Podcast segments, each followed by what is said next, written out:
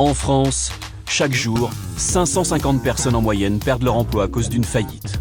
Donc le tribunal prononce la liquidation judiciaire de la SARL ou Lille. Et c'est souvent au tribunal de commerce que les patrons jouent leur dernière carte. Non, non, non, non, il y, a des solutions. Ouais, bah, bah, vous n'êtes pas tout seul, on est là pour vous aider aussi. hein.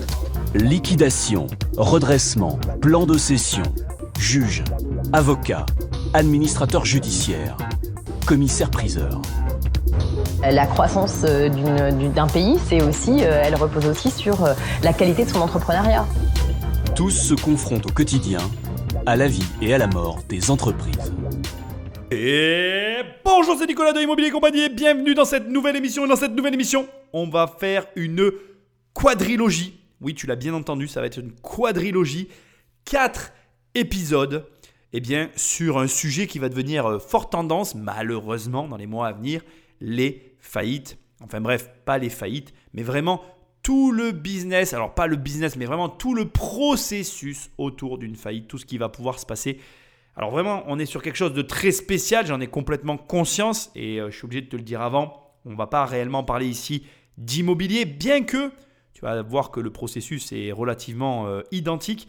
Par contre, ce dont on va parler, c'est bien évidemment d'entrepreneuriat, de conséquences, de choix. On va parler d'éléments profonds qui peuvent ben, carrément changer la phase d'une vie.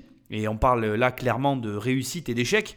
Bien que, et tu vas le voir d'entrée de jeu avec cette première émission, l'échec dans ce domaine, c'est de loin le plus beau des tremplins vers la réussite, même si ce n'est pas toujours ce qu'on va voir. Donc si l'émission est découpée en quatre parties, je vais commencer par te préciser que chacune de ces parties est clairement, euh, je vais dire, différente. Chaque partie est totalement différente. On va suivre un reportage, étape après étape.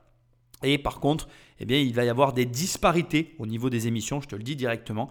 Je ne vais pas t'annoncer la couleur parce que je suis au début de l'enregistrement et donc de l'aventure avec toi, mais sache que certaines émissions seront plus courtes que d'autres et certaines de ces émissions risquent d'être par contre très longues, mais dans tous les cas, ça va être ultra intéressant. Petite parenthèse qui est néanmoins euh, fort intéressante, ce n'est pas parce qu'on ne va pas parler d'immobilier qu'on ne va pas être connecté à l'immobilier. Tu vas voir que malgré tout, l'immobilier n'est jamais très loin et tu vas voir que ça va revenir en toile de fond dans ces émissions.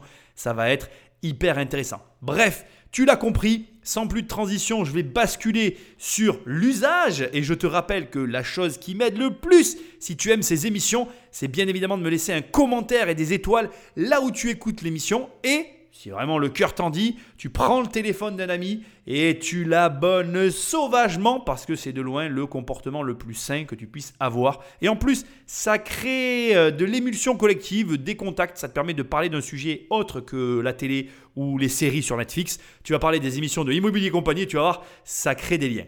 Ok? Donc maintenant, si tu veux travailler avec moi, le plus simple, c'est d'aller sur immobiliercompagnie.com dans l'onglet formation. Et là, ben, c'est encore plus simple, il n'y a qu'une seule formation, ça s'appelle 1 million et je t'aide à avoir 1 million d'euros de patrimoine immobilier. Alors attention, patrimoine immobilier, ça veut dire crédit, tu n'as pas 1 million d'euros sur tes comptes, tu as 1 million d'euros en crédit à la banque avec de la marge qui te reste tous les mois et ça te fait des revenus complémentaires. Ensuite, et si jamais tu veux vraiment, avant de commencer directement par la formation, connaître mon travail, eh bien, je t'invite toujours à aller sur mon site immobiliercompagnie.com dans l'onglet livre. Et là, c'est encore plus simple. Il y a un livre qui s'appelle Devenir riche sans argent. C'est à la fois mon histoire, à la fois mes meilleurs conseils pour gagner de l'argent, euh, ben, toi personnellement. Et du coup, ben, soit tu peux télécharger les 100 premières pages parce que je t'offre les 100 premières pages de ce livre, soit tu peux directement le commander sur Amazon, la Fnac ou sur mon site et tu le reçois dans ta boîte aux lettres. Bon, maintenant qu'on a fini l'usage, on va pouvoir attaquer. Sans plus de transition, Patrick, appuie sur le bouton, c'est parti. On attaque cette émission fort intéressante. À Nantes, sur les bords de Loire, ce que beaucoup de chefs d'entreprise en difficulté appellent le cimetière des illusions, le tribunal de commerce. Dans la salle des pas perdus, chaque mercredi matin, des patrons au bord de la faillite attendent de comparaître. On est dans le vif du sujet et cette émission va commencer d'un point euh, de vue complètement inattendu. Alors tu dois avoir l'habitude maintenant, au début de chaque émission, je te parle de mon livre. Et ce livre étant découpé en deux parties, tu sais que la première partie est concentrée sur mon histoire. C'est pas un roman, c'est un récit autobiographique pour la première partie. En gros, il y a euh, deux fois 250 pages dans le livre et la première raconte mon histoire. Et mon histoire, ce qu'elle a de singulier, si tu ne la connais pas, c'est que mes parents ont fait faillite et que ma mère, en fait, et c'est là où ça devient intéressant, n'a pas réellement fait faillite.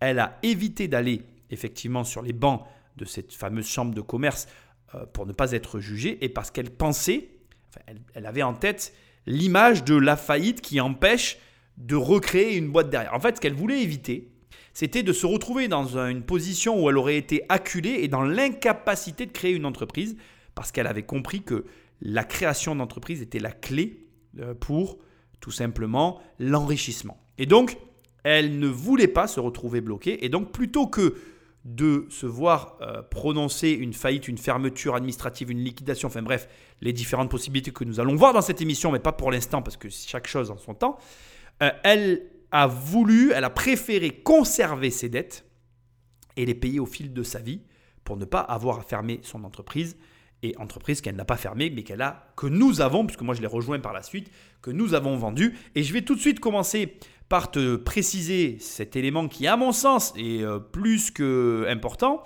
eh bien, sache que ma mère a fait une erreur. Et que pour moi, l'erreur, c'est justement de ne pas avoir arrêté son, activité. On va en parler tout à l'heure, des subtilités. Aujourd'hui, enfin maintenant, enfin tout de suite, ce que j'essaye de te dire, c'est que, bien tout simplement, les, déjà là d'entrée de jeu, on sous-entend que personne ne veut aller là, mais que peut-être, malheureusement, il vaut mieux passer par cette case pour mieux repartir derrière que de vivre le, le bagne, le chemin de croix que, en tout cas, nous, nous avons vécu. Parce que je veux t'entendre quand même que j'ai passé un grand moment à solder des dettes, que si je n'avais pas eu ces dettes à payer, eh bien, je serais allé plus vite. Alors, est-ce que j'aurais pas eu à les payer? Est-ce qu'il faut réécrire l'histoire? Non. Mais, dans cette émission, entre autres, je vais te montrer aussi qu'il est possible, par différents systèmes, de ne pas te retrouver dans la même situation que moi. Et donc, je veux vraiment que tu commences en te disant, eh bien, essaye, enfin, pas en te disant, en écartant tous les a priori, toutes les idées reçues que tu peux avoir en tête, attaque cette émission en te disant que peut-être parfois, c'est préférable de passer par la case liquidation, redressement ou faillite, on va en parler, et de justement mieux repartir du bon pied, de la bonne façon, parce que ne crée pas, enfin tout le monde peut créer une entreprise, mais tout le monde ne réussit pas une entreprise et tout le monde ne devrait pas créer sa société sans avoir quelques petits éléments en tête. Et je pense que cette série d'émissions va être le moment idéal pour toi de découvrir peut-être sous un autre angle à la fois les risques que tu encours en créant ta boîte, mais aussi en voyant que rien dans la vie n'est une fatalité et que ce qui compte, ça n'est pas la façon dont on fait les choses, ça n'est même pas la façon dont on les prépare, mais bien la façon dont on les aborde. Et donc je pense que ça va être très intéressant. On va commencer par un premier cas et après on va rentrer petit à petit dans ces quatre émissions, dans un sujet qui est à mon sens hyper, mais alors vraiment hyper intéressant. Qu'est-ce que vous vous racontiez? On parle de notre business. Quand est-ce qu'on va fermer définitivement du coup? Céline tient une pizzeria dans la banlieue de Nantes. Elle est venue avec l'une de ses serveuses, Jessica. L'entreprise est en cessation de paiement. La restauratrice ne peut plus rembourser ses dettes, ni payer ses quatre salariés. Elle comparait à sa demande. Allez, c'est parti, on attaque direct avec des termes juridiques. L'entreprise de Céline est en cessation de paiement. Alors, je vais un petit peu t'expliquer ce que c'est parce que je trouve que c'est vraiment important que tu comprennes tout ça parce que c'est marrant, mais on, a une vague idée de comment créer sa boîte. On sait toujours, tu sais, on est là, on réfléchit. Alors, est-ce que je vais mettre en auto-entreprise? Est-ce que je vais mettre en SARL Mais c'est rigolo de voir qu'on ne sait jamais suffisamment comment ça se passe une fin, la mort d'une entreprise, la fin d'une entreprise, les possibilités qu'il y a, ce qui se passe. Alors, la cessation de paiement, déjà, il faut que tu saches que c'est un statut juridique. En gros, euh, c'est un moment dans, ton, dans ta boîte où la trésorerie que tu possèdes ne te permet plus de payer tes créanciers. Dès que ça arrive, dès que l'élément survient, donc dès que tu t'en rends compte, en fait, tu as 40 jours. Alors, on trouve plusieurs euh, nombres de jours sur Internet. On trouve entre 40 et 45 jours pour déclarer cette situation auprès du tribunal du greffe compétent. Donc, c'est le tribunal du greffe compétent, c'est la ville dans laquelle la société est, immatriculée. Si ta société est immatriculée, euh, moi j'en sais rien, ben à Nantes, ben, ton tribunal de greffe, c'est Nantes. Et si ta société était immatriculée à Paris, ben, c'est Paris, etc. Jusque-là, rien de compliqué. Il faut que tu saches que la cessation de paiement, ça peut être donc un statut juridique qui peut être le fait d'une personne physique ou d'une personne morale. Donc personne morale, c'est ce dont on est en train de parler, mais toi aussi, en tant que personne physique, donc euh, Nicolas Popovic, moi, ou toi qui m'écoutes, ou Céline, indépendamment de sa boîte, elle peut se mettre en cessation de paiement. Il faut que tu saches que dans la plupart des cas, les cessations de paiement, elle est imposée par une ordonnance du tribunal. C'est-à-dire que le tribunal va te donner une ordonnance qui dit que tu es en cessation de paiement. Et du coup, cet état de fait va te conduire là où Céline va être conduite, c'est-à-dire que au terme de tout ça, on va prononcer une liquidation, une faillite, etc. On va en parler dans un instant. Pourquoi il y a cette espèce de euh, situation transitoire? Pourquoi est-ce qu'on met une société en cessation de paiement par, rapport à je la mets directement en mort ou je l'arrête pas directement? Pourquoi en fait finalement on a une phase de transition qui est la cessation de paiement avant l'arrêt Eh bien tout simplement parce que en fonction de la typologie de la boîte, en fonction de ce qui se passe, eh bien, l'entreprise peut se retrouver dans cette situation par rapport à plusieurs critères. Il y a effectivement le critère structurel, c'est-à-dire que l'entreprise ben, ne gagne pas d'argent. Typiquement, les startups, c'est ce qui me vient en tête. Tu crées une boîte selon un modèle, le modèle n'est pas viable. Il y a des gens qui ont injecté de l'argent à l'intérieur. Le modèle, il n'a jamais été viable. À un moment donné, on se met en cessation de paiement, puis on ferme l'entreprise parce que ça ne marchera jamais. Mais, à l'inverse, tu as des entreprises qui ont très bien marché pendant des décennies et un jour, il y a un nouveau directeur, une nouvelle personne, une nouvelle situation, bref, peu importe, une personne qui va tirer de l'argent sur l'entreprise démesurément ou tout simplement mal la gérer, faire des mauvais choix. Et l'entreprise va se retrouver dans une situation difficile alors qu'en réalité, elle ne l'est pas. En fait, si tu retires le problème, à savoir le mauvais gestionnaire, la mauvaise personne, l'entreprise se remet à vivre. Et donc, il y a un espèce de business parallèle qui existe dont on ne va pas forcément parler, je pense, dans ces émissions. On va le voir, on va le découvrir ensemble, mais euh, qui est tout à fait lucratif, qui est le business de je redresse une entreprise qui est en cessation de paiement, qui va mal. Et ça, c'est un vrai business parce que si tu arrives à identifier des entreprises qui n'ont pas de raison de mal aller, mais enfin, pas de raison apparente, mais qui vont mal pour des raisons euh, d'ordre de gestion, de choix, euh, ou même de conjoncture, ou même ne serait-ce que de personnes. Par exemple, on va prendre le cas conjoncturel. Actuellement, est-ce que tu penses que les restaurants vont mal? Non, c'est un problème conjoncturel. Donc ça veut dire qu'un très bon restaurant très bien placé remarchera toujours tôt ou tard. Mais le problème, c'est pas quand est-ce qu'il va marcher, c'est est-ce que les personnes qui ont ce restaurant ont les reins pour tenir la barre. En gros, ce que j'essaie de te dire, c'est qu'en ce moment, il y a des restaurants qui vont fermer, qui n'ont aucune raison de mal aller. C'est juste que leur patron leurs propriétaires n'ont pas les fonds pour faire face à la crise qu'ils sont en train de traverser. Et donc, si toi, tu as l'argent pour traverser la crise, il y a moyen de se faire beaucoup d'argent. Et là, tu vois qu'une cessation de paiement, elle ne peut être que temporaire, parce qu'elle ne peut être due qu'à une situation. Moi, je connais dans mon entourage euh, proche ou éloigné, ou même dans mon champ de vision, des sociétés ou des personnes qui ont des difficultés qui n'ont pas de raison d'être dans ces difficultés. Alors bon, je ne m'intéresse pas à leur business, mais je me dis, si demain je devais tout arrêter ce que je fais, euh, par exemple vendre ma boîte et me recycler dans autre chose, je rechercherais peut-être ce genre d'opportunité parce qu'il y en a autour de toi. Et tu peux d'ores et déjà commencer à être attentif au marché, parce que crois-moi, dans les mois et années qui arrivent, il va y avoir un flot déjà de sociétés en faillite qui vont se présenter, parce que ça c'est certain il y a plein de données qui nous laissent penser que ça va arriver. Je vais t'en donner une. C'est déjà que l'année 2020, c'est une année où il y a eu un nombre anormalement faible de faillites. C'est-à-dire qu'il n'y a quasiment pas eu de faillite en 2020, et c'est facile de comprendre que c'est lié soit au PGE, soit au Fonds de solidarité, soit à ces deux raisons cumulées. Et que donc, il y a tout un tas d'entreprises actuellement qui sont encore en vie, qui ne vivent que à coup de perfusion d'aide de l'État et d'aide de l'argent imprimé, qui n'ont aucune raison de rester en vie. Donc il y a une énorme masse de sociétés qui à un moment donné vont péricliter soit tout en même temps, soit dans un laps de temps rapproché, mais surtout, ce que ça va impliquer, c'est que dans cette masse énorme, il va y en avoir un pourcentage qui, elles, feront faillite pour des raisons qui ne seront absolument pas les bonnes raisons et qui ne seront même pas des raisons d'une faillite.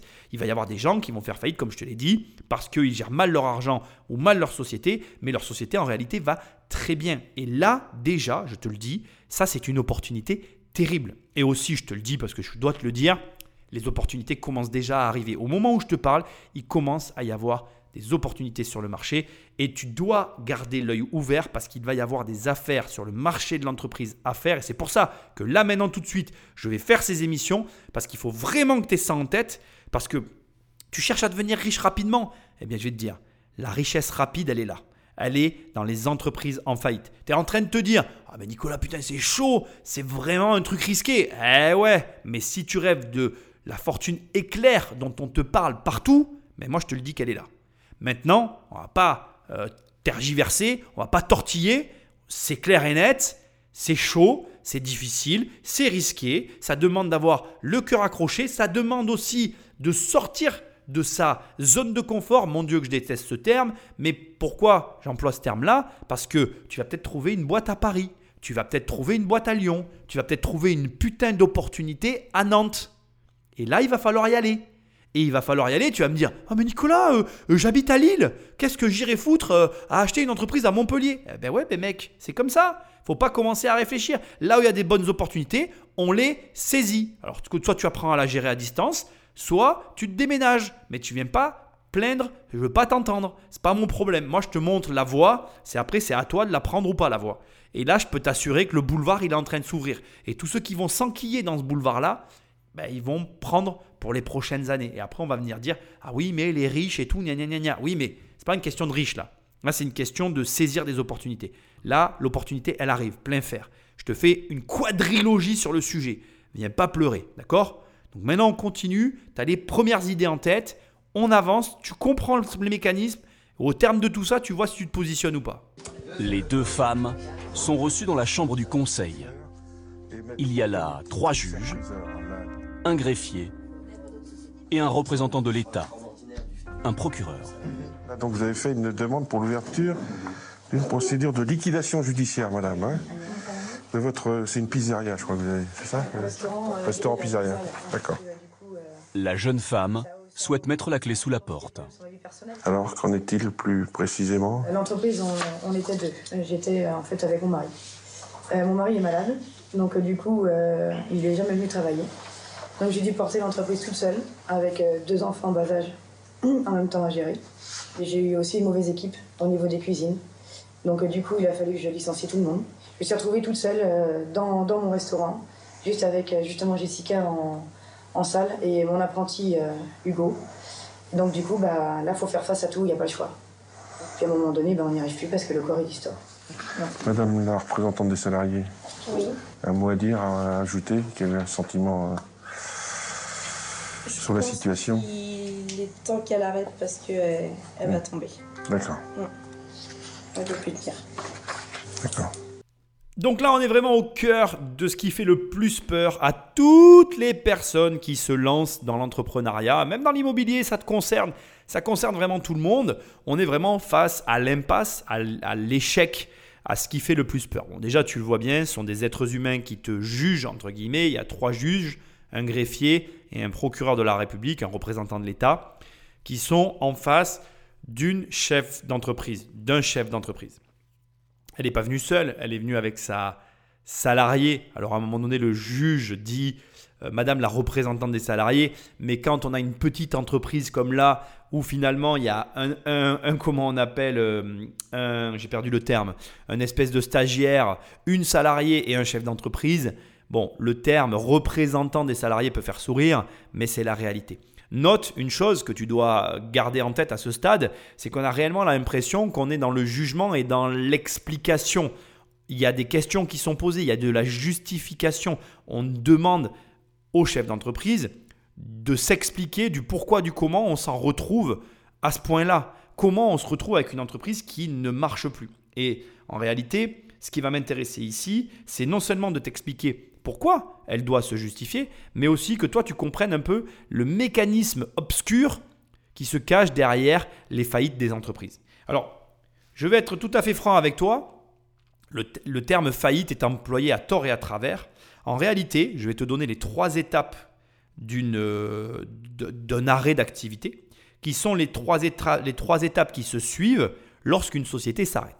Donc la première étape, c'est la dissolution. La deuxième étape, c'est la liquidation.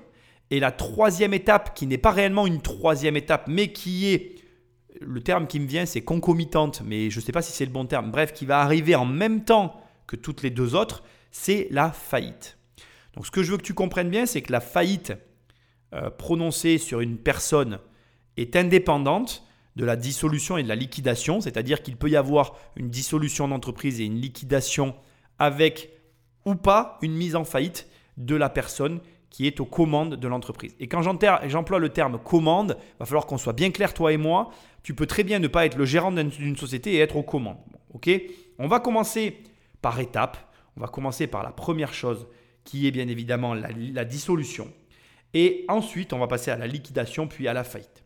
Alors tu l'as entendu, Céline ici, c'est elle-même qui a demandé la dissolution de sa société. Alors quand on peut, donc ça, sous-entend déjà que une dissolution d'entreprise, elle peut être soit à l'initiative des associés ou des personnes qui sont dans l'entreprise, soit à l'initiative du tribunal.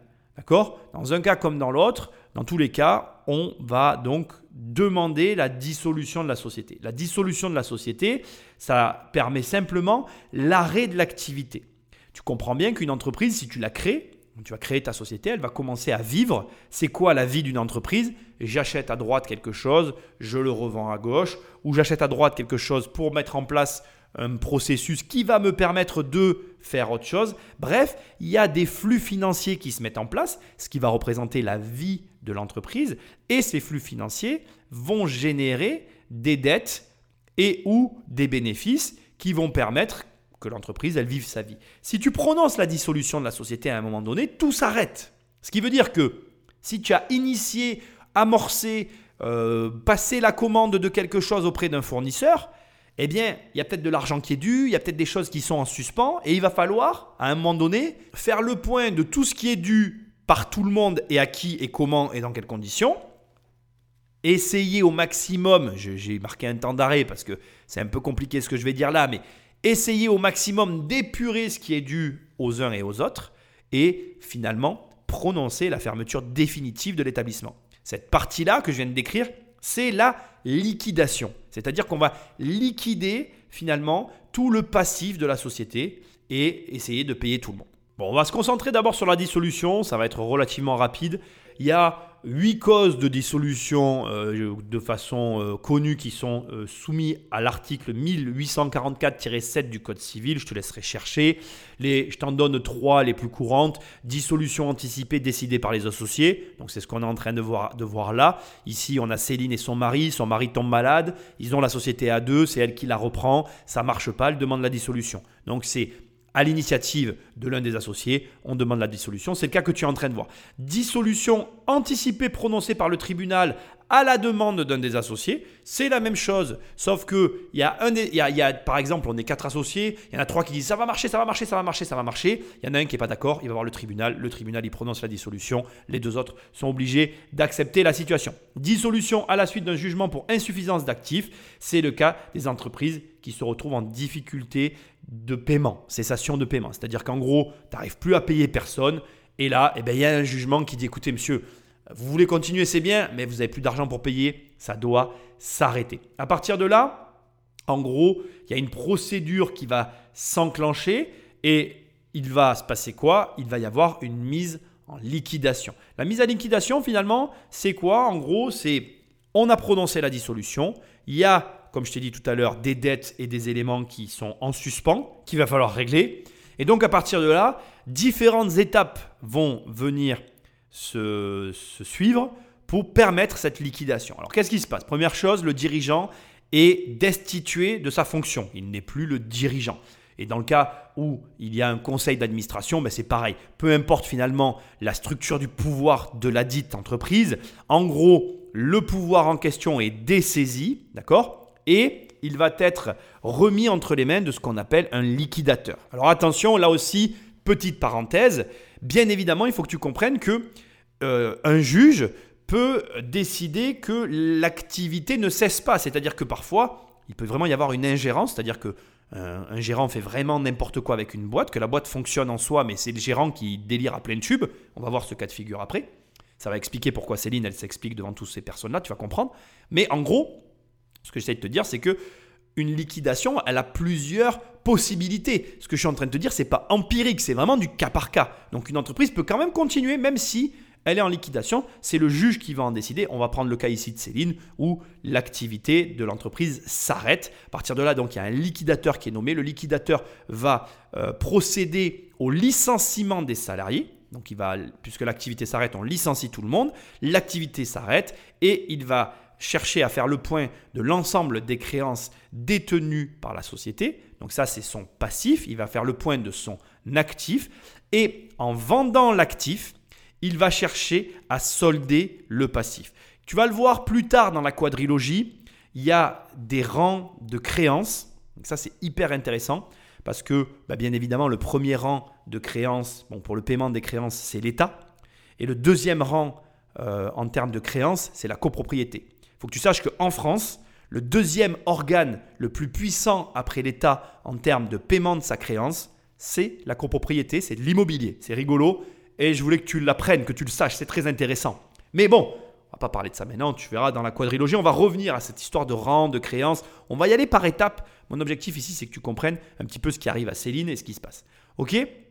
Donc à partir de là, le liquidateur, donc comme tu l'as compris, c'est lui qui va devenir l'acteur principal de l'histoire que nous sommes en train de vivre, enfin de la fin de l'histoire plutôt. un petit peu triste. Petit détail hyper important que je veux préciser quand même, parce que je t'ai dit qu'il y avait quand même plusieurs types de liquidation. Donc, je veux que tu comprennes aussi cette subtilité qui est quand même très importante. Si la liquidation, elle est à l'initiative de Céline, comme c'est le cas ici, ça s'appelle une liquidation à l'amiable. Si elle est à l'initiative d'un tribunal, d'un juge, c'est une liquidation judiciaire. Ce sont deux cas de figure différents, mais je voulais te le préciser. Donc, revenons à nos moutons. Le liquidateur est désigné. Il procède donc finalement à ce qu'on peut appeler un inventaire de la situation de la société actif moins passif il vend la société, enfin il vend pardon l'actif de la société pour solder le passif. Donc l'actif c'est ce que possède l'entreprise pour solder le passif, c'est les dettes.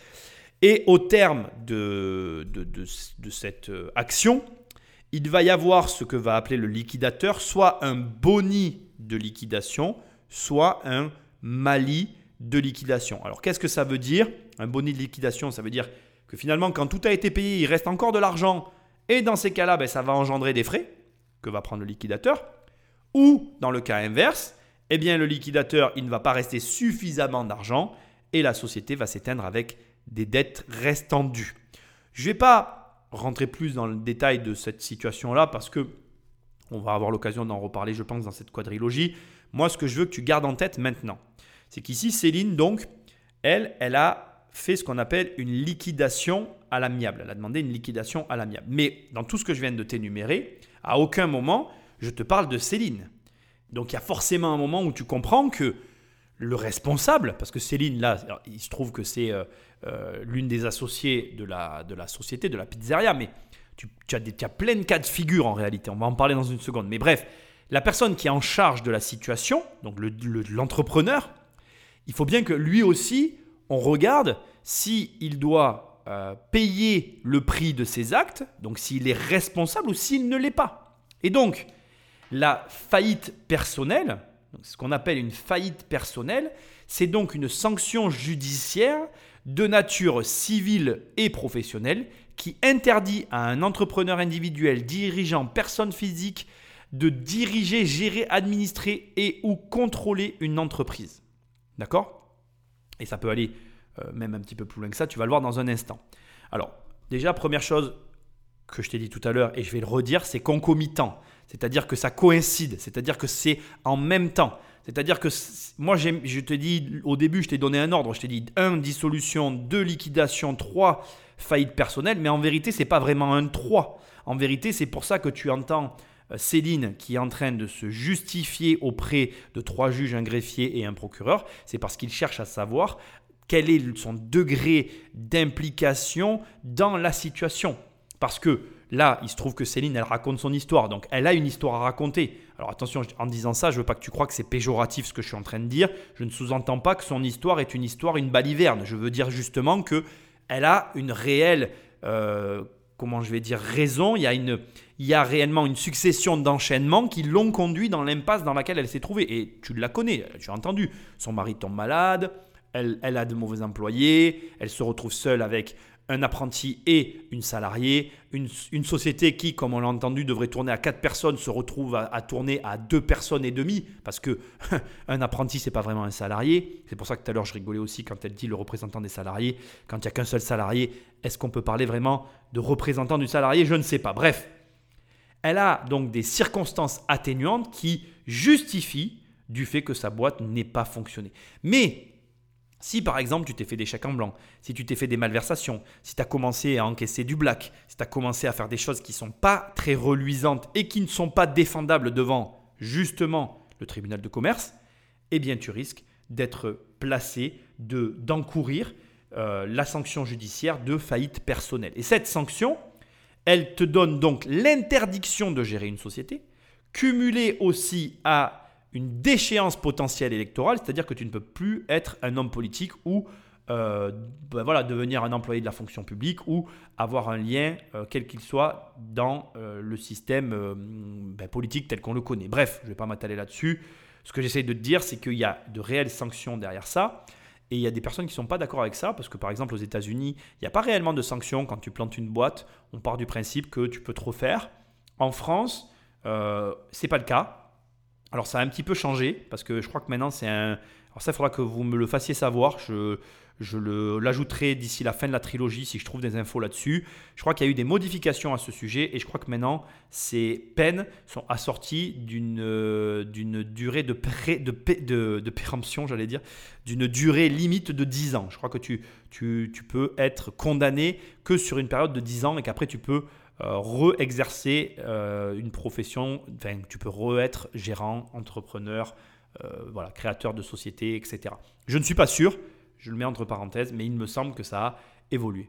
Donc tout ça pour te dire que cette possibilité, cette peine, tu, elle te pend au nez quand tu crées une entreprise, et je trouve qu'il y a trop de personnes qui l'ignorent, qui ne le prennent pas en considération. Autre élément important, une faillite personnelle peut être prononcée pendant 30 ans après la création de la boîte. Tu crées la boîte, tu la gères mal, tu quittes l'entreprise au bout de la dixième année, l'entreprise, elle continue de vivre. Pour diverses raisons, tu es dénoncé, tu es euh, susceptible d'encourir une peine de faillite personnelle. Eh bien, si c'est dans les 30 ans, tu peux euh, subir cette peine. Autre élément important, il faut que tu saches que cette peine peut être prononcée indépendamment de la vie de l'entreprise. C'est-à-dire que l'entreprise, elle peut vivre alors que euh, toi, eh ben, tu, es frappé de cette faillite personnelle.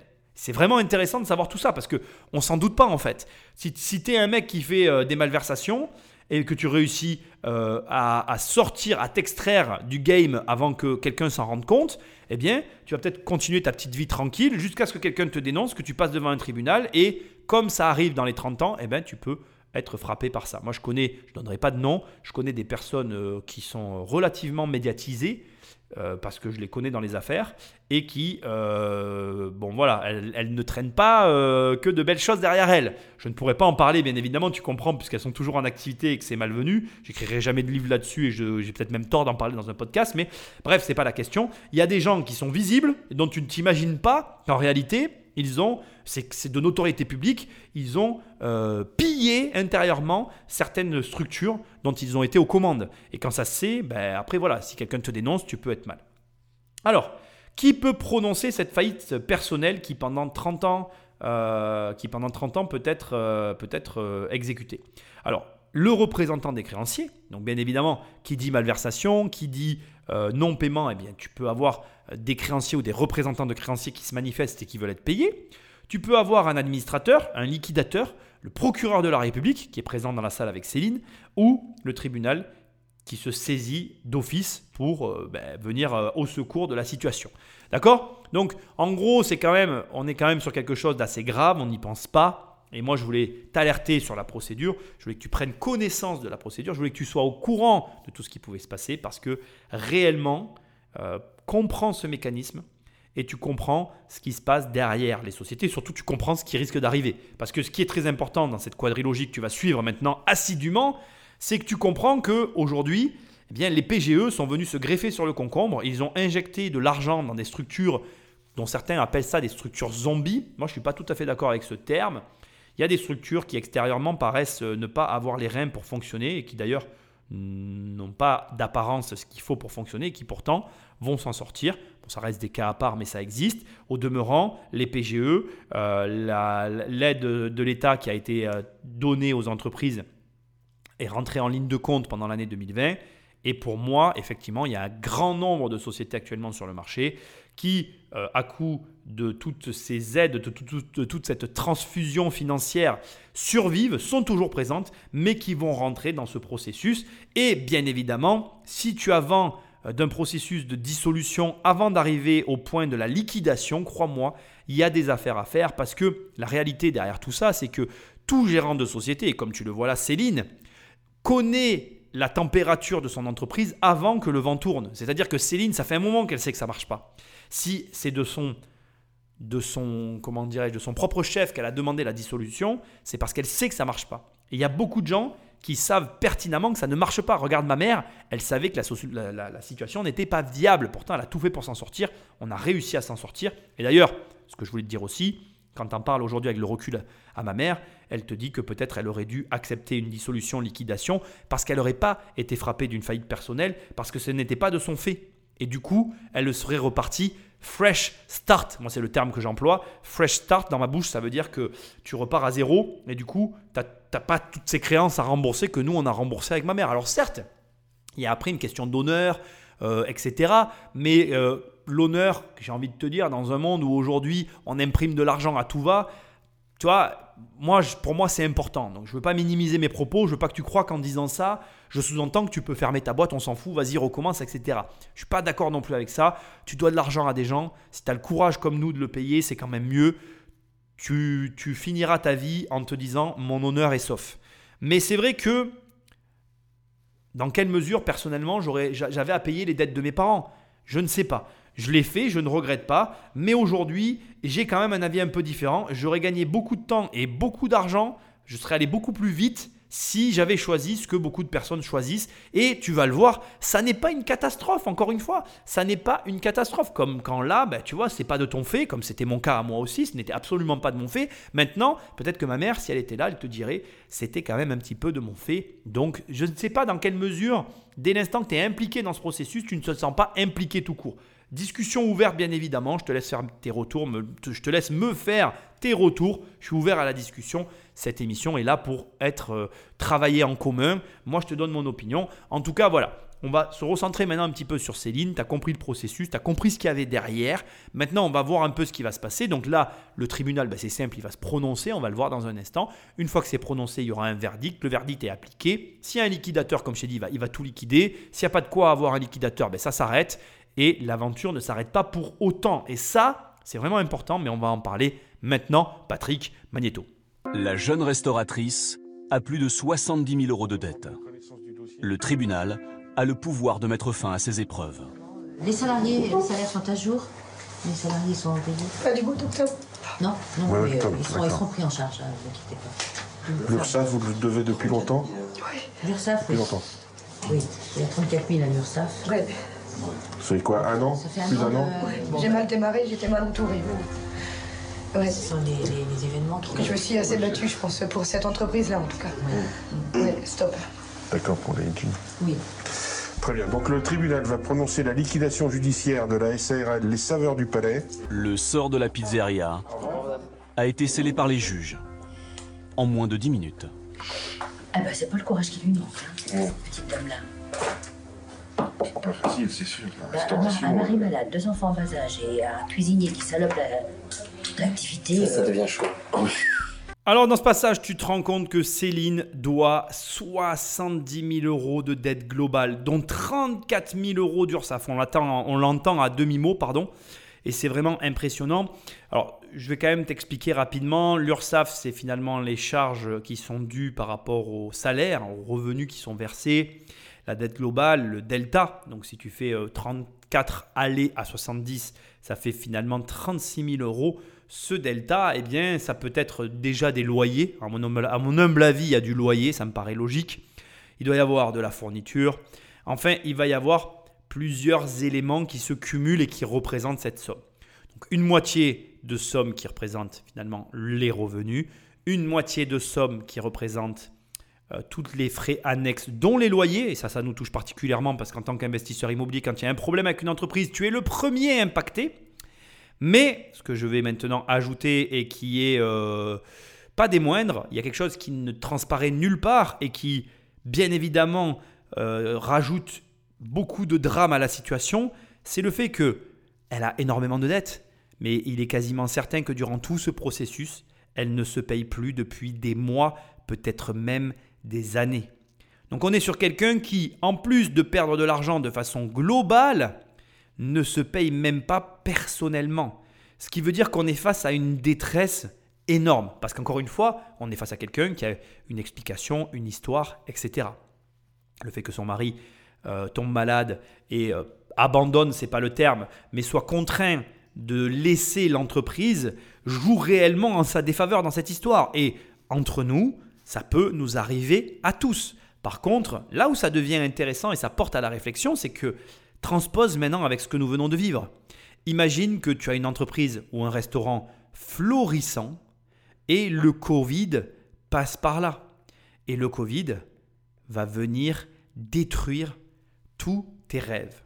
Alors, tu vas me répondre, oui, mais Nicolas, il y a le fonds de solidarité, il y a euh, le PGE, ça a permis à des sociétés de s'en sortir. Mais, le problème, c'est que je ne suis pas d'accord avec toi.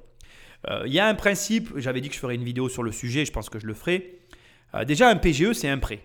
Et le problème d'un prêt, si, si on doit être très franc l'un envers l'autre, c'est que normalement, un prêt, c'est censé être injecté dans une entreprise avec comme objectif une augmentation ou, en tout cas, un objectif de permettre à la société de franchir un cap, d'augmenter quelque chose, d'accéder à un nouveau marché. Bref, un prêt, ça reste un investissement. Alors un investissement très différent de ce que toi ou moi on peut faire au travers de l'immobilier, puisque quand tu investis dans l'immobilier, tu cherches à obtenir un retour sur investissement. on est purement dans une mécanique, on va dire, euh, de placement financier. Alors que là, une entreprise, quand elle fait un prêt, elle est dans une mécanique d'augmentation de chiffre d'affaires. Et la mécanique est très différente parce que forcément, un, comment je vais dire, un investissement ne pourra jamais atteindre des niveaux de croissance et des niveaux de, de, volume financier que peut atteindre le commerce. Et ça, il faut l'entendre et l'accepter, je ne le remets pas en cause. Par contre, dans les deux cas, il y a un élément qui est, j'ai envie de dire, identique, similaire, une règle qui doit être euh, conservée quoi qu'il arrive, c'est que quand tu fais un prêt, il faut que tu veilles à ce que l'argent, là où il soit placé, il te permette de comment dire, il y ait quand même une notion de je suis en mesure de savoir, de déterminer ce que j'ai cherché à faire avec mon argent. Et le problème du Covid, le problème du PGE et du Fonds de solidarité, c'est que tu ne peux pas déterminer à quoi aura servi ton argent parce que ton argent, il, aura juste, il va juste permettre à ta société de survivre. Et qu'est-ce qui se passe Si demain je te dis, regarde, transposons, imagine une seconde, je te dis, j'ai un pote, il gagne 1000 euros par mois, mais tous les mois, il fait un crédit revolving pour se refinancer parce qu'il est à découvert tous les mois. Quel va être ton premier réflexe? Tu vas te dire, mais ce mec est en faillite personnelle. Pourquoi? Parce que si tous les mois, le mec, il recouvre son découvert avec un crédit, structurellement, il va arriver un moment où le truc va s'effondrer. Alors, Bien évidemment, on part du principe que le gars fait plein de crédits et que tous les crédits les uns dans les autres finissent par représenter une mensualité supérieure au revenu. Mais pour moi, en fait, le PGE ou et le fonds de solidarité ont un effet quasiment similaire parce qu'on utilise de l'argent qui va générer une dette qui ne servira à aucun moment à atteindre un nouveau point. Seul, les seules d'ailleurs, sociétés qui vont tirer parti de cette situation-là, ce sont les sociétés qui se seront numérisées grâce à cette situation-là. Toutes les entreprises qui auront réussi d'une façon ou d'une autre à se numériser et à utiliser ou conserver ces outils numériques qu'elles auront acquis pendant le Covid et grâce au Covid et au PGE et au Fonds de solidarité, c'est-à-dire plutôt grâce à la situation, pas grâce à l'argent, mais grâce à la situation, si elles le conservent et qu'elles l'utilisent, alors elles seront des entreprises gagnantes parce que indirectement, eh bien, bien évidemment que cet argent, Fonds de solidarité et PGE, auront quelque part servi à financer cette innovation, si je tentais que je puisse employer ces termes-là. Bref, il est très important que tu gardes en tête ce principe de base. Tu dois être en mesure d'identifier ce dans quoi enfin, ce à quoi ton argent, le prêt que tu as réussi à lever ou à récupérer, ce à quoi il t'a servi, ce à quoi il a été utile pour atteindre soit un nouveau marché, soit un nouvel objectif, soit un nouvel immeuble. Bref, tu dois être capable de l'identifier. Revenons euh, à la situation initiale de Céline. J'ai complètement digressé totalement, mais ça m'arrive, tu le sais. Revenons donc à nos fameux 70 000 euros de dette initiale, à la répartition qu'il y a pu y avoir et à la situation générale de Céline. Donc Céline, ben là, elle passe devant le fameux tribunal qui prononce, tu viens de l'entendre, la dissolution de la société, qui est donc pour elle la fin des hostilités. Tout va s'arrêter là. J'espère que tu as entendu que euh, l'une des juges a dit ne vous inquiétez pas concernant l'URSSAF, on va s'en occuper. Et là, ça devient intéressant. On tombe dans la situation que je t'ai évoquée tout à l'heure. Donc, il y a 70 000 euros de dette. La répartition va se faire comme suit. Tu as 34 000 euros qui vont sortir, qui sont finalement, entre guillemets, l'affaire de l'État, qui va décider soit de s'asseoir dessus, parce que c'est une possibilité, soit il va dire, OK, c'est dû, on va garder la dette, et le jour où vous allez vous relancer, ben, on, verra avec vous d'un plan de paiement, ça existe, il faut le savoir, soit, eh bien tout simplement, euh, il y a quelqu'un très gentiment de la famille euh, de Céline qui va venir payer, enfin bon bref, soit tu payes, quoi, voilà. En gros, je ne vais pas commencer à raconter des histoires, soit tu trouves une manière de payer cette somme, euh, tu vas proposer un appurement de dette, un échéancier pour la, la payer petit à petit, voilà. On va mettre de côté la dette URSAF, qui est quelque chose d'à part, et on va garder les 36 000 euros qui restent, qui sont dus, et qui, celle-là, et enfin, concernant cette dette-là, est répartie entre plusieurs créanciers. Tu as donc forcément un loyer. Donc il y a une pizzeria, tu sais très bien que le modèle des restaurants, c'est de l'immobilier. Donc on va imaginer qu'il y a quand même une certaine surface à payer. On va, de ce qu'on comprend, il y a quand même euh, facilement un an de loyer qui sont dus. On va partir sur un loyer à 800 euros. Donc tu pars déjà sur le principe que sur les 36 000 euros, d'accord, tu as 9 600 euros de loyer qui sont dus. À ça, tu ajoutes les charges et tout ce qui va avec qui ne sont pas payés. De 9 600 euros, tu vas te retrouver à, allez, euh, moi je vais, pondérer à 30% de plus parce qu'il y a des charges à côté. Donc on est sur une dette de 12 480 euros. Donc 36 000 euros moins 12 480 euros, ça fait qu'il reste 23 000 euros, 520 000 de, créances qui sont à régler. Derrière, tu vas avoir tout ce qui est euh, leasing sur le matériel. Très souvent dans les restaurants, pour que ça passe au niveau bancaire, on va faire des leasing, par exemple sur, euh, dans, une pizzeria, le four est peut-être en leasing. Donc il est possible que depuis X mois, il n'y ait plus de paiement sur le matériel. Donc là, c'est pareil. Un matériel, tu peux tabler sur du 500 euros x 12. Tu as encore 6000 euros là qui, qui, sont un petit peu euh, euh, bon an, mal an, qui tournent à gauche et à droite dans, euh, dans, la, dans la, comment on appelle, dans la société. Donc tu enlèves 6000 euros à 23 000 euros, ça nous fait qu'il reste 17 000 euros. Là-dessus, tu vas déduire sur ces 17 000 euros tout ce qui va être les, les, intérêts, les charges, tout ce qui n'a pas été payé, le crédit qui a dû être fait peut-être pour le mobilier, etc. En gros, pour moi, on, est sur une dette inférieure à 10 000 euros de fournisseur. Tu vas avoir allez, 2 fois 9, 18. On va couper la part en deux. 9 000 euros de fourniture et 9 000 euros de tout ce qui va être intérêt, etc. côte à côte. Donc en gros, résumons. 12 400 euros qui sont dus aux propriétaires. 6 000 euros qui vont être dus à des organismes tiers, type euh, vendeurs de cuisine qui leur ont vendu tout le matériel euh, professionnel. 9 000 euros qui vont être globalement répartis sur euh, tout ce qui est équipement et 9 000 euros qui vont être, bah, tu sais, toutes les majorations qui sont dues à ce système dans lequel tu rentres. Ça va très très vite. Ce sont des factures, bah, ne serait-ce que s'il y a un liquidateur, faudra le payer, etc. Donc, finalité, ce que j'essaye de te dire, c'est que sur ces montants-là, il va falloir que le liquidateur, s'il est nommé, il trouve un moyen au travers de ce, dont, de ce à quoi il a accès, c'est-à-dire la société, de payer. Donc par exemple, toujours, on prend des, je prends des, exemples. Ce fameux four à pizza, on va dire qu'elle l'a payé 10 000 euros. Il lui reste aujourd'hui de dû 6 000 euros. Ben, le liquidateur, il va le vendre peut-être 4 000 euros en réalité, alors qu'elle l'a payé 12 000 euros ou 10 000 euros il n'y a pas très longtemps. Et le problème, c'est que au créancier, il va rester de dû 2 000 euros. Et ça, malheureusement, eh c'est les situations auxquelles il faut faire face. C'est comme ça que ça se passe. Mais qu'est-ce qui est intéressant pour toi qui m'écoutes? Ben, Ce qui est intéressant pour toi qui m'écoutes, c'est si tu arrives à acheter ce four à 4000 balles, tu fais une excellente affaire. Tu fais une excellente affaire. Mais qu'est-ce qui est encore plus intéressant pour toi qui m'écoutes et qui est investisseur? Comme tu sais que cette vague, elle va arriver, cette vague de faillite va arriver. Alors de faillite, encore une fois, après tout ce qu'on vient de voir, ce n'est pas le bon terme. Cette vague de dissolution d'entreprise va arriver. Qu'est-ce qui va se passer? Il va se passer qu'il y a des propriétaires qui sont propriétaires de locaux qui vont décider de vendre des locaux bien placés. Et il y a une chose que je veux que tu entendes. Parce que tu sais que depuis un moment que cette crise est arrivée, je le dis, les locaux commerciaux, pour moi, c'est une aubaine. Il faut être intelligent, mais c'est une aubaine. Mais je veux que tu entendes ce que je vais dire. Écoute bien. Il y a des gens, et va savoir pourquoi, ça sera toujours comme ça, qui ont vendu au bon moment. Moi, j'en fais partie quelque part. J'ai vendu juste avant cette crise. Ne me demande pas pourquoi, parce qu'en plus, personnellement, je ne la pressentais pas arriver, la crise. Hein. je ne peux pas dire, ah oui, je l'ai vu venir, je la ramènerai pas, c'est pas vrai. Je n'ai absolument pas pressenti cette crise arriver, c'est faux complètement. Par contre, comme j'ai toujours aimé le raconter, j'ai rencontré un investisseur qui m'a fait réfléchir sur, ma, sur mes investissements et sur ma situation. Et du coup, il m'a motivé pour vendre tout mon patrimoine. Et du coup, j'ai vendu tout mon patrimoine. Et du coup, je me suis retrouvé avec de l'argent au meilleur moment. J'ai envie de te dire, j'ai eu de la chance. Et c'est la vérité. Je le prends tout à fait bien, mais je ne suis pas le seul. Tu sais pourquoi je te dis ça? Parce que récemment, on a, loué en fait on a loué des murs commerciaux qu'on avait à, à, une personne, et cette personne, elle venait juste de vendre sa boîte de nuit. Tu veux qu'on en parle ou tu as compris ce que je veux dire?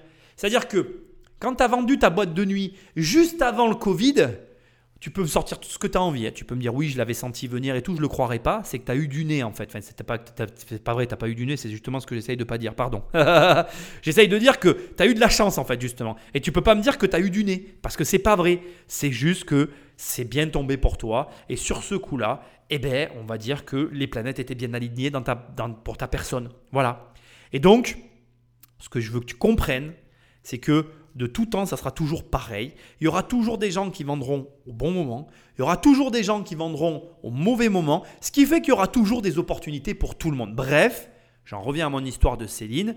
Si effectivement il y a une dette, quelle qu'elle soit, au niveau des loyers qui tournent aux alentours des 13 000 euros, il est aussi possible que son propriétaire eh bien, il n'ait absolument pas envie de garder ce local qui est peut-être en impayé depuis super longtemps et qui, du coup, il va s'en débarrasser. Et il est aussi possible que ce même propriétaire détienne la totalité de l'immeuble et il devient pour toi, il devient pour toi une opportunité fabuleuse. Alors, qu'est-ce que tu vas commencer à faire à partir d'aujourd'hui? Parce que l'opportunité, tu vas le voir dans cette quadrilogie, elle est à tous les niveaux. Elle est immobilière, mobilière, au niveau des sociétés. Parce que c'est pareil, cette pauvre petite damoiselle, cette petite Céline en détresse, qu'est-ce qui lui est arrivé?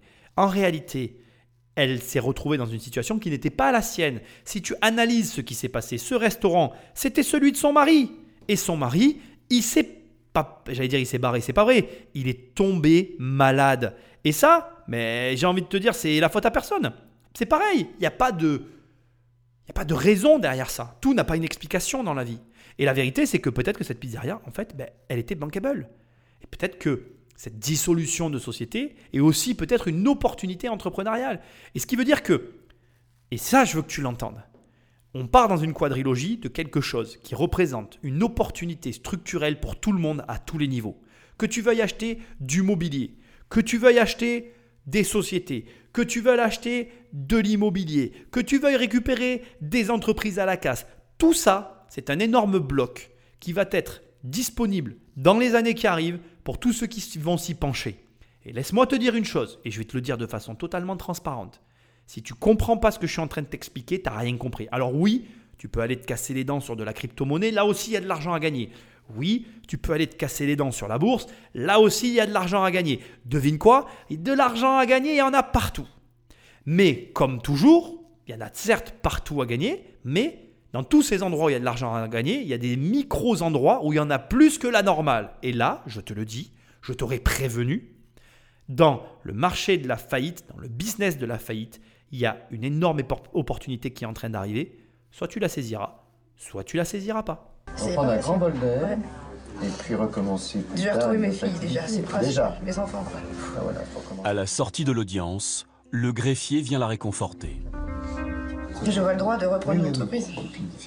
Hein voilà. C'est comme euh, disent les anglo-saxons, c'est une expérience positive. Bah ça. Chez nous en France, lorsqu'on a une déclaration d'action de paiement, on considère ça comme un échec. Les anglo-saxons estiment que c'est extrêmement positif parce Moi, que ça ça vous apprend plus tard Bah, ça m'a appris beaucoup la de manière choses, de réagir et puis ça évite certaines erreurs. Voilà. Non, oui, ouais, je vais pas refaire deux fois, ça Donc sûr. personne ne vous jugera là-dessus. D'accord. D'accord. Hein, Vous faites ça, puis vous appelez si vous avez quoi que ce soit. D'accord, merci beaucoup. Merci. Voilà, en Avec ce jugement, le tribunal efface ses dettes. Le restaurant fermera le soir même. Je trouve que c'est vraiment excellent qu'on finisse là-dessus parce que j'aimerais que tu comprennes que en réalité, cette notion d'échec n'existe pas. D'abord, qui t'a dit que c'était un échec de fermer une entreprise? Qui te l'a dit? C'est est-ce que c'est parce que le projet ne voit pas le jour que tu considères cela comme un échec? Ou est-ce que c'est parce que tu as la sensation qu'il y a un goût d'inachevé? Parce que dans les deux cas, j'aimerais quand même te dire un truc. On va prendre toujours le cas de Céline, parce que moi j'aime bien analyser. Qu'est-ce qui empêche Céline de réouvrir une pizzeria? Je veux dire, est-ce que tu as déjà pensé à ça une seule seconde? Imaginons que Céline elle ait ouvert cette pizzeria, c'est pas elle qui a voulu l'ouvrir, elle a été ouverte par son mari, on n'a pas, le, pas vraiment l'histoire, hein. je pense que tu l'as remarqué, je ne l'ai pas vraiment l'histoire. Mais la pizzeria a été ouverte par son mari. Finalement, elle a récupéré la, la- pizzeria. J'ai fait tomber mon stylo, pardon. Elle a récupéré cette, cette pizzeria. Donc finalement, si tu es d'accord avec moi, elle a subi. Elle a subi la pizzeria de son mari. Parce que si c'est lui qui l'a ouvert, créé, mis en place, tout, tout, tout, euh, euh, euh, comment dire, amorcé, elle, elle, a fini, elle, n'a pu, elle n'a pu que la subir au bout du compte. Parce qu'elle n'a rien choisi dans cette histoire. Et comme, comme elle l'a subi, elle n'a pas été totalement décisionnaire sur le projet.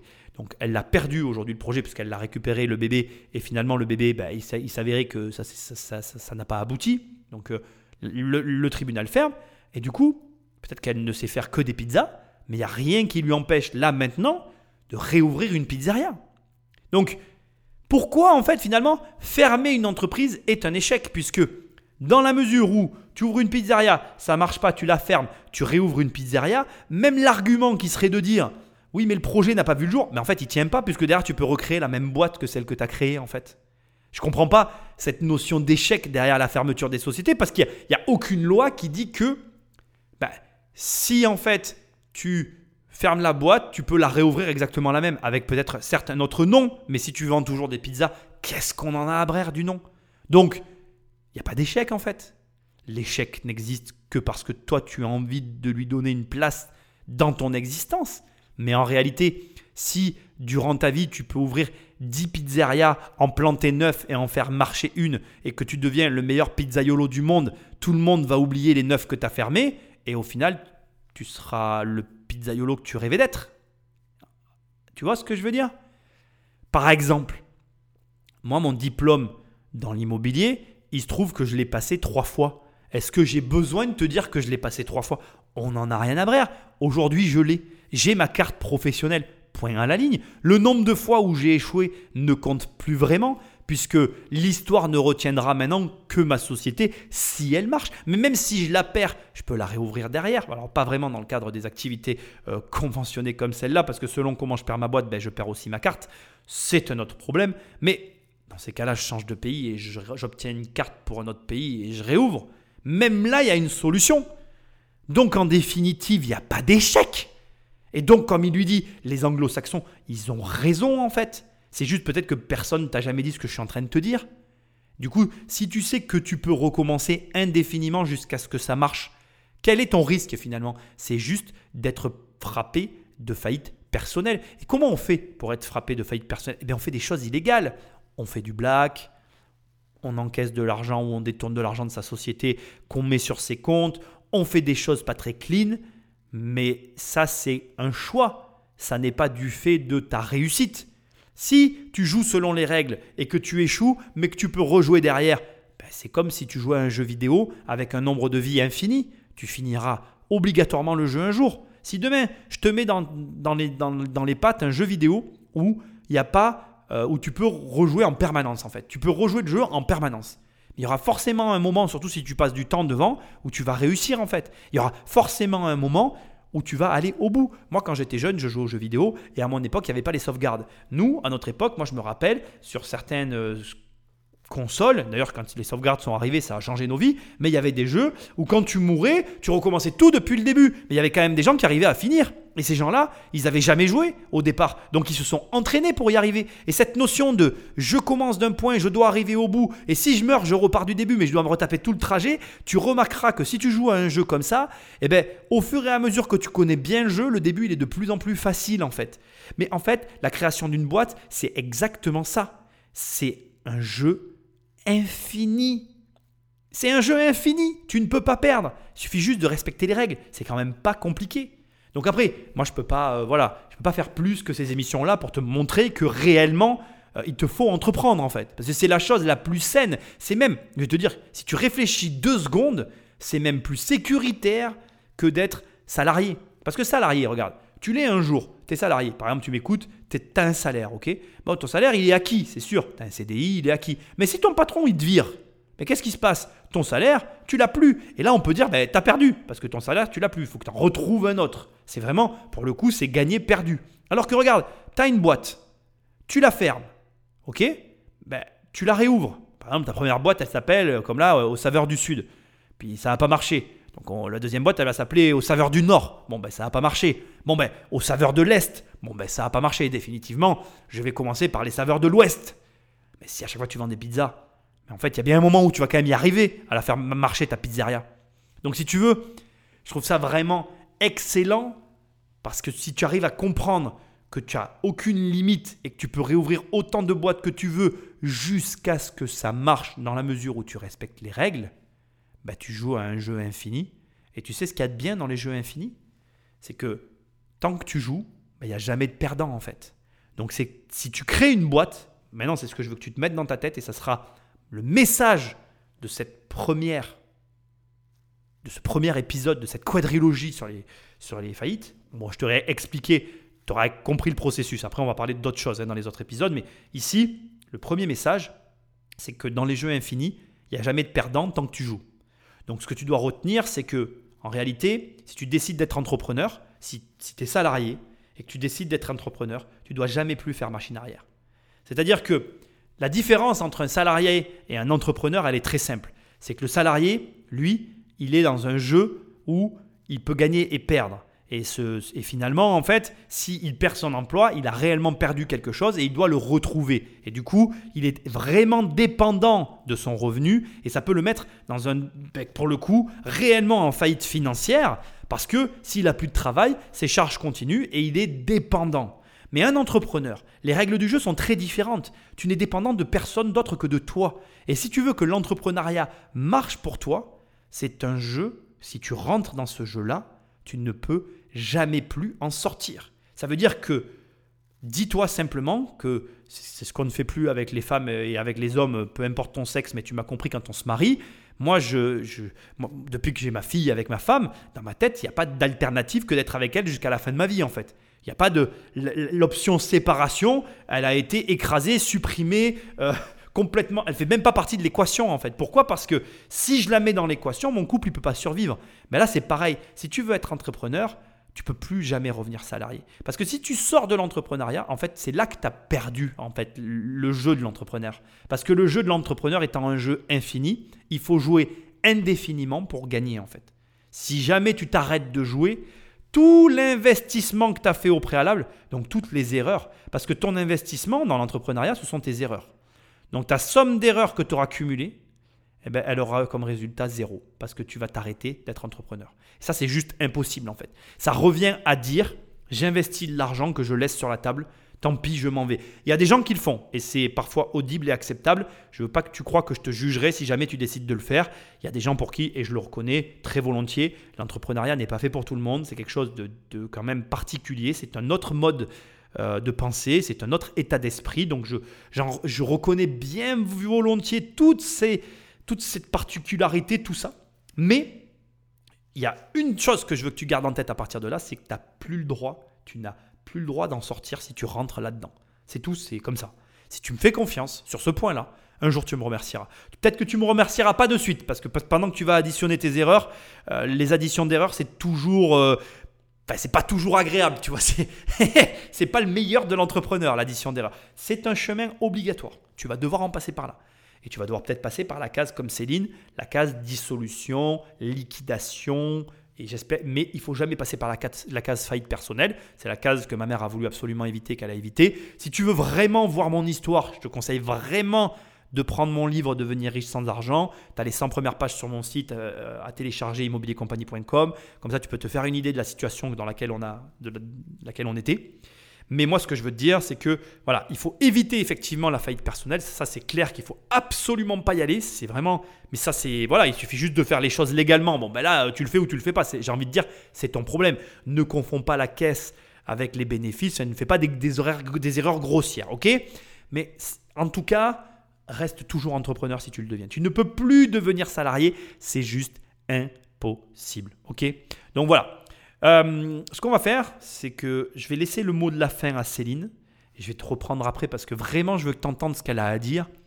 Cette première partie de, ce reportage-là donc, était concentrée sur Céline en amorce. Moi, je l'ai utilisé pour t'initier à cet univers. Maintenant, on va rentrer dans le dur, dans les trucs un peu plus euh, intéressants. Mais je veux que tu conserves quand même un message d'espoir qui est celui-ci. Vous allez vous relancer? Je pense que je vais pas m'arrêter là. Je pense qu'il faut pas s'arrêter là. Faut pas rester sur un échec parce que sinon on n'avancera jamais. Non, je pense pas que je vais m'arrêter là.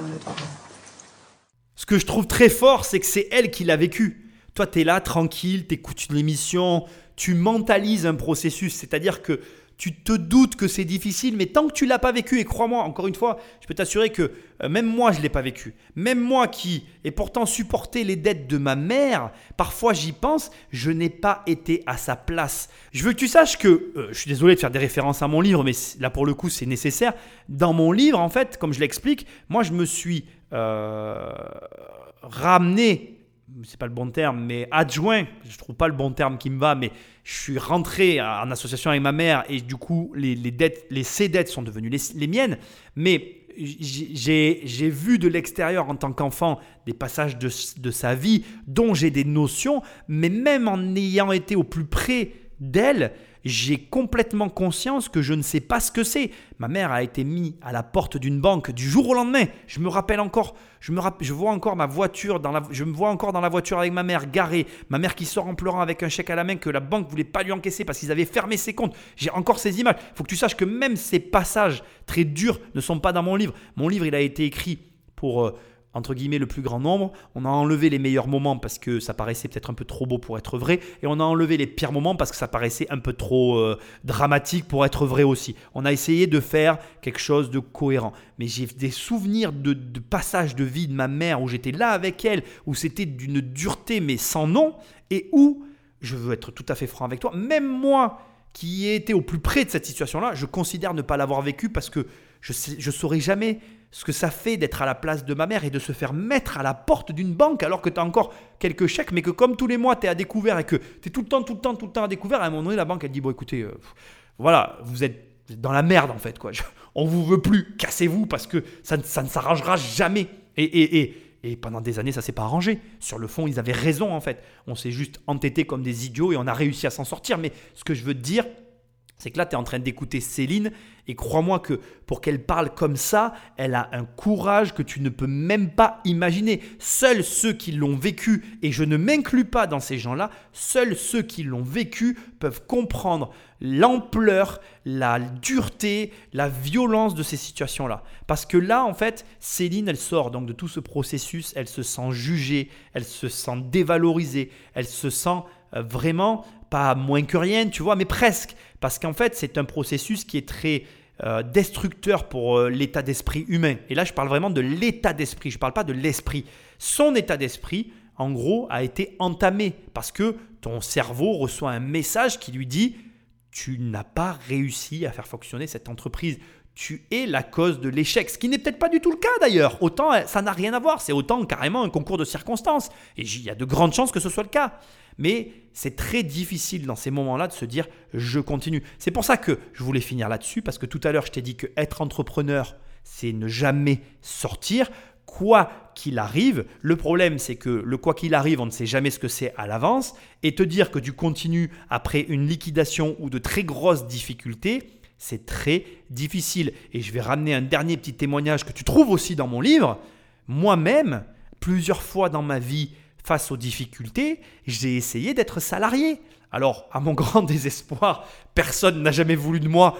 Grand bien m'en a fait. Ça m'a forgé un caractère en béton armé, ce qui n'est pas toujours très facile pour mon entourage. Mais ce que j'essaye de te dire, c'est que même des mecs comme moi, hyper déterminés, ben, on fléchit. Parce que je t'assure que c'est quelque chose, l'entrepreneuriat, d'extrêmement difficile. Et que quand tu es mis à l'épreuve, c'est pas les, les, épreuves en mode ouais, alors peut-être qu'il va m'arriver ça, du coup je ferai ça. Non. D'abord, premièrement, tu pourras jamais prévoir ce qui va se passer parce que ça se, prévoit, ça se passe jamais comme c'était prévu. Et ensuite, quand ça arrive, ça arrive toujours au plus mauvais moment. On dirait que c'est toujours fait exprès, c'est toujours comme ça. Et d'ailleurs, tu dois sourire pendant que je suis en train de dire ça parce que tu vois très bien de quoi, de quoi je parle. En général, tu as une merde, puis tu en as une autre, puis tu en as une autre, et puis tu as une espèce d'escadron de merde qui vole en qui volent tous ensemble en groupe et tu te dis mais c'est pas possible en fait. Ils ont tous attendu le même moment pour venir me, me taper à ma porte et me dire allez c'est la journée de la merde aujourd'hui. Et tu as des moments comme ça, c'est vraiment chaud quoi.